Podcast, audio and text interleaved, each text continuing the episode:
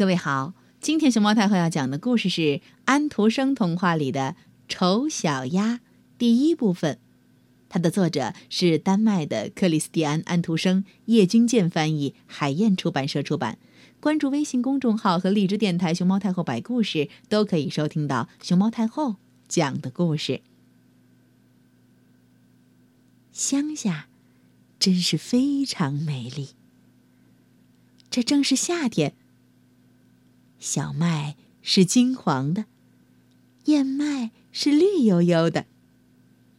干草在绿色的牧场上堆成垛儿，欢鸟用它又长又红的腿子在散着步，啰嗦地讲着埃及话。这是他从妈妈那儿学到的一种语言。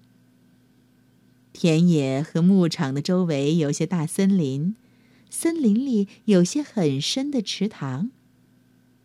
的确，乡间是非常美丽的。太阳光正照着一幢老式的房子，它周围流着几条很深的小溪。从墙角那儿一直到水里，全盖满了牛蒡的大叶子。最大的叶子长得非常高，小孩子简直可以直着腰站在下面。像在最浓密的森林里一样，这儿也是很荒凉的。这儿有一只母鸭坐在巢里，它得把它的几个小鸭都孵出来。不过，这时候它已经累坏了。很少有客人来看它，别的鸭子都愿意在溪流里游来游去。而不愿意跑到牛蒡下面来和他聊天最后，那些鸭蛋一个接着一个的崩开了，啪，啪，蛋壳响起来。所有的蛋现在都变成了小动物。他们把小脑袋都伸了出来，嘎嘎，母鸭说，他们也就跟着。嘎嘎的，大声叫起来。他们在绿叶子下面向四周看。妈妈让他们尽量的东张西望，因为绿色对他们的眼睛是有好处的。这个世界真够大，这些年轻的小家伙说：“嗯，的确，比起他们在蛋壳里的时候，他们现在的天地真是大不相同了。”你们以为这就是整个世界？嘎嘎！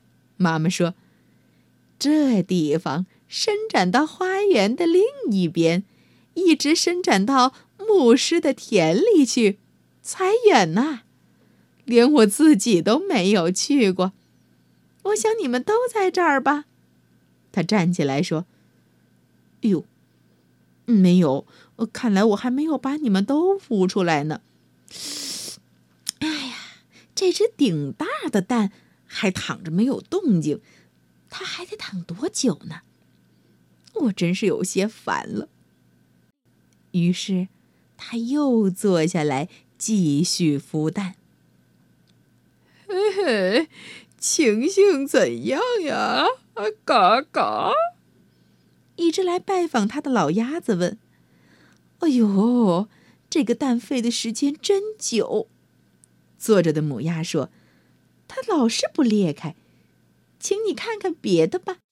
它们真是一些最逗人爱的小鸭儿，都像他们的爸爸。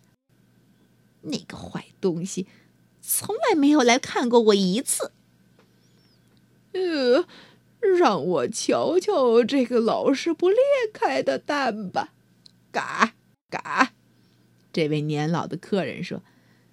请相信我，这是一只土兽鸡的蛋。有一次，我也同样受过骗。你知道那些小家伙不知道给了我多少麻烦和苦恼，因为他们都不敢下水。我简直没有办法叫他们在水里试一试。我好说歹说，一点用也没有。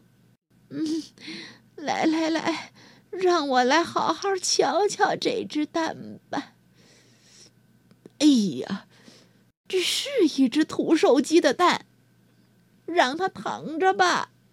你尽管叫别的孩子去游泳好了。哦，我还是在它上边多坐会儿吧。鸭妈妈说：“我已经坐了这么久，就是再坐一个星期也没有关系。”哦，那么就请便吧。老鸭子说。于是他就告辞了。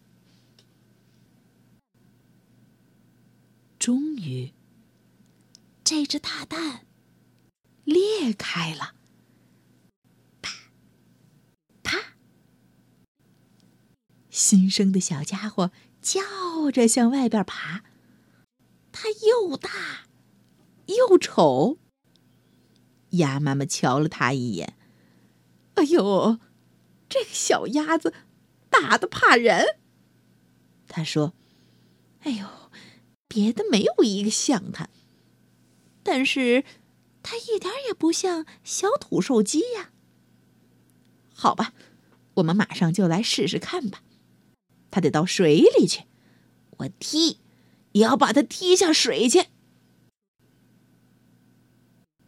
这只又大又丑的。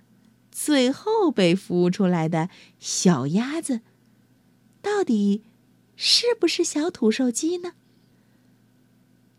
当鸭妈妈下定决心要把它踢到水里去，它又会经历怎样的意外呢？它能像其他的小鸭子一样顺利的在水里游起来吗？明天我们继续收听《丑小鸭》第二部分。